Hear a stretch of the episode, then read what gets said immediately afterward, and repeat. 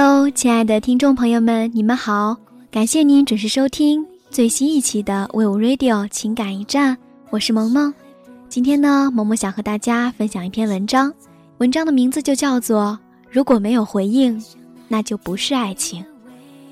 看美剧，有的时候呢，会发现老外们对“爱”这个字眼是非常非常珍惜的，轻易不会说出来，而一旦说出来，往往就意味着极其重要的决定。而听的人一定会有非常非常激烈的反应，要么惊慌失措，要么深情以对，要么感动的流泪。总之，一定不会像我们中国人常常遇到的那样平平静静、冷冷清清。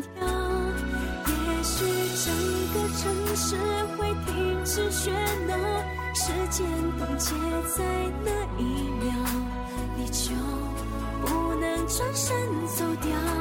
又知道无所谓太早如果再品读一下美剧里男女交往的细节，会发现，其实从一方对另一方有意追求，到两方决定开始一段感情，再到某一时刻深情的表白说“我爱你”之间，往往有一段距离要走。表白的语言可能从“你愿意哪天和我一起出去吗”到“我觉得和你一起度过的时间很有趣”，再到“我喜欢你，你很迷人”等等，最后才是“我爱你”。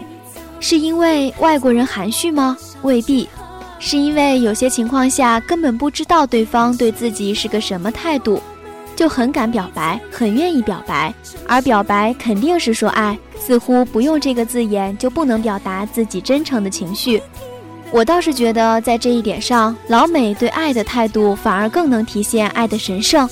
而反观我们身边种种际遇，会发现。往往刚见到一个美女帅哥，就觉得自己对人家一见钟情，还不知道对方什么性格、什么人品，就觉得自己爱上了人家，没有任何感情基础就去公开表白，大大的场面说我爱你。而事实上，越容易说出来的爱，反而越容易被放弃、遗忘、背叛。爱从来不应该是一方单方向的付出或投射。那种情愫只能用喜欢、欣赏、倾心、心仪、仰慕等词语来形容，只有得到合适的、极端的、相当的回应，这些感觉才能慢慢转化为爱。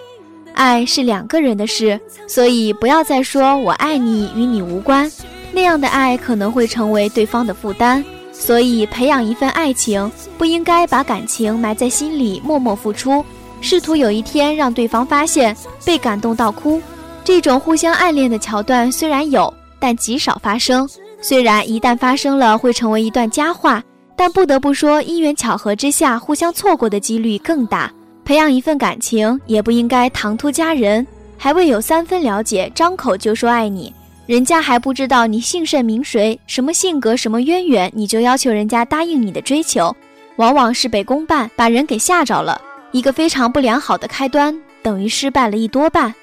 而于被追求、被表白的一方来说，无论面对气势汹汹的明示，还是和风细雨的暗示，其实不应该躲躲闪闪，或者直接了了对方的念想。现在的很多人都输在一个想太多，八字还没一撇的事，就能想到这个人家庭出身如何如何，行为习惯如何如何，身价条件如何如何，七大姑八大姨等社会关系如何如何，和自己这方面不合适，那方面不合适。不愿意相处，就无从了解，也就无法发现对方和自身是否合适。说白了，是应该要给人以循序渐进的机会。只有经过一阵子你来我往之后，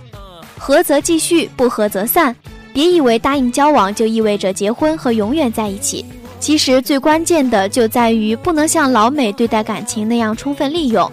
人家那边更多的倾向是两个人在保持相对独立的空间和独立社会关系的情况下相互了解和陪伴。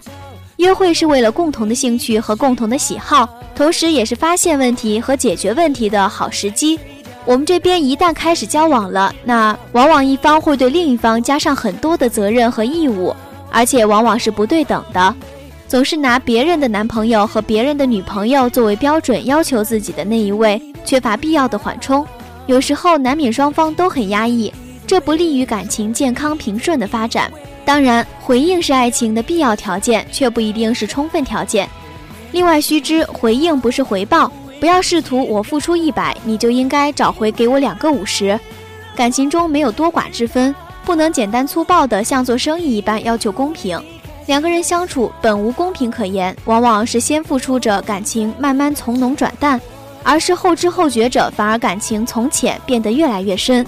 这样的度就是需要两个人互相磨合的。磨合的方式有很多种，某种情况下吵架也是一种沟通，胜过冷漠相对。感情的结束往往不是因为大吵一架，而是因为一方对另一方彻底失望，没有回应的兴致了。好了，本期的 Wave Radio 情感驿站在这里也要和您说再见了。我是萌萌，我们下期不见不散。